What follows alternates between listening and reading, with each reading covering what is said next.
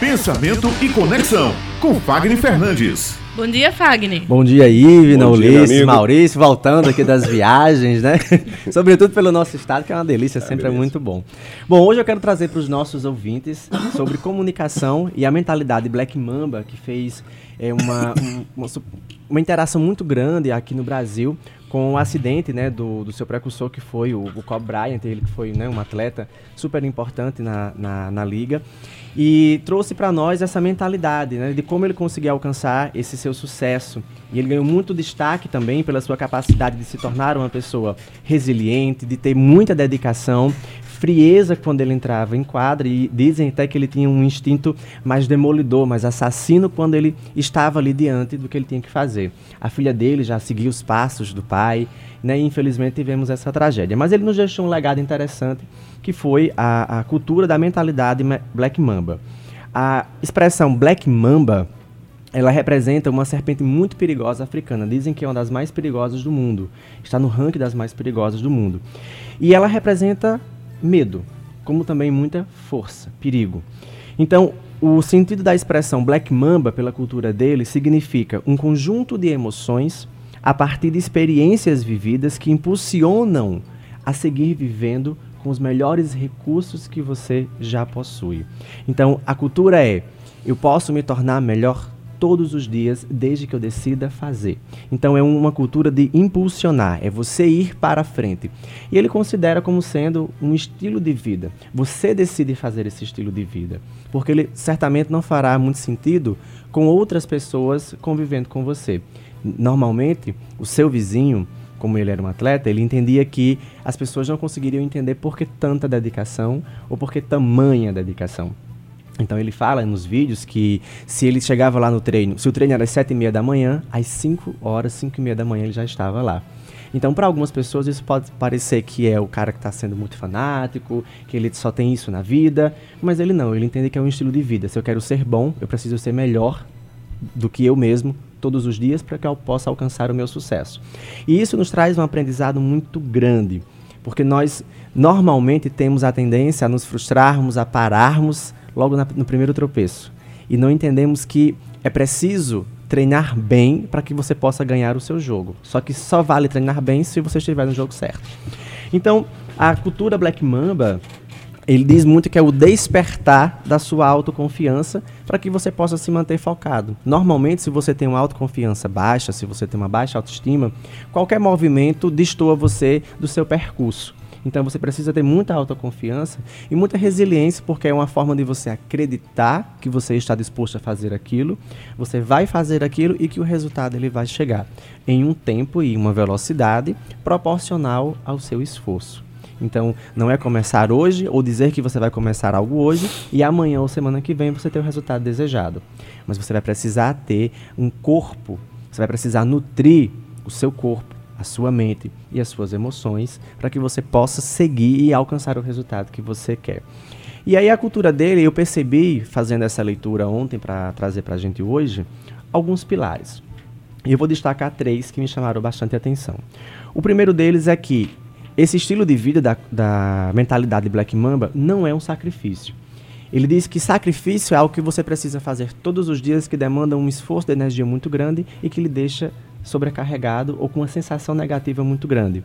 Ele entende que, na verdade, ao invés de ser sacrifício, você tem o um poder de decisão. Você decide o que você quer. E aí, quando você decide aquilo que você quer, você vai entender o seguinte: será que eu estou no lugar certo para tomar essa decisão? O que eu quero é exatamente isso ou eu tenho dúvidas? Ele acredita que quando você decide, você não sofre você começa a ter qualidade de tempo, qualidade de pensamento e qualidade de gestão para fazer aquilo que você precisa. Um outro pilar extremamente importante, ele fala sobre a pressão. Normalmente a gente entende que a pressão tira as pessoas do seu autocontrole. Quanto mais pressionado, maior é a sobrecarga, porque eu tenho que dar um tempo de resposta sobre aquela pressão. E aí ele entende que a pressão é se você está fazendo uma coisa todos os dias, ou seja, se você tem um hábito, quando você vai para a prova final, seja a competição, seja a sua apresentação, seja a defesa de algo que você acredita, não há razões para que você se sinta medroso ou nervoso. É só mais uma. dentro da sua escala. Talvez em um formato diferente, mas se você prepara a sua cabeça para isso, se você prepara as suas emoções, a sua autoconfiança, aquilo que você vai fazer, você vai fazer com qualidade, porque é uma repetição de um treino que você já vem executando. E aqui surge uma pergunta interessante. Em qual lado da cerca você decide ficar? No lado em que você se sente inseguro ou que você transmite segurança sobre aquilo que você quer fazer? E isso é fator decisivo para você alcançar o seu grande resultado. O outro pilar interessantíssimo da mentalidade Black Mamba é a grandeza. E ele entende que o crescimento é um processo contínuo. Você não é grande hoje. A grandeza é uma construção diária. Você é uma pessoa que está em constante evolução e que você cresce todos os dias. Então, se você se permite ter a humildade de ser grande, significa que você está em crescimento todos os dias. Então, a grandeza faz parte de uma constância e não um fato específico. Não é, é não, além de ser um estado, não é só uma decisão. Eu sou grande. Você precisa estar grande. Faz parte do seu processo de evolução de uma situação que vem sendo diariamente. Quando a gente faz um cruzamento sobre a comunicação, é entender como essa mentalidade pode me ajudar no meu dia a dia. Então, como a mentalidade Black Mamba ela pode nos ajudar no nosso processo de comunicação, nos ajudando, por exemplo, a definir sobre nossas metas, se são metas claras, se nós podemos usar isso no nosso dia a dia, nos nossos relacionamentos, se nós podemos usar na nossa empresa, no nosso jeito de fazer política, no nosso jeito de vender as nossas ideias, na educação, dentro de qualquer sistema, é possível você utilizar a cultura da mentalidade Black Mamba. Então, é uma mentalidade que empodera a grandeza a partir da compreensão do que se quer alcançar. Então, se você sabe o que você quer alcançar, você vai conseguir desenhar essa cultura muito forte no seu dia a dia. Não se trata apenas de ter fé, ou por ter fé dizer que é fácil. Se trata de dizer que é possível a partir de uma constância de esforços.